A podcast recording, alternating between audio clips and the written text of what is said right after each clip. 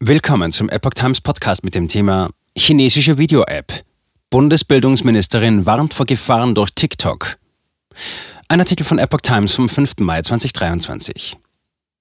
In den USA wird immer wieder über ein Verbot der chinesischen Video-App diskutiert. Stark-Watzinger appelliert nun an die Nutzer. Bildungsministerin Bettina Stark-Watzinger, FDP, mahnt zur Vorsicht bei der Nutzung der Smartphone-App TikTok.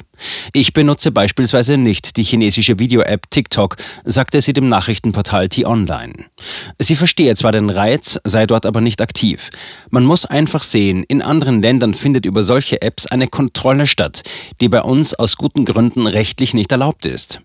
TikTok ist vor allem bei jungen Smartphone-Nutzern beliebt. In den USA tobt seit längerem eine Debatte über ein Verbot der Software für Kurzvideos. Kritiker halten dem chinesischen Eigentümer ByteDance Einflussnahme auf die Nutzer vor. Stark-Watzinger forderte Hochschulen auf, Kooperationen mit China abzuwägen und dabei Risiken zu minimieren. Besonders bei einigen Zukunftstechnologien wie der künstlichen Intelligenz plädierte die Ministerin für Vorsicht.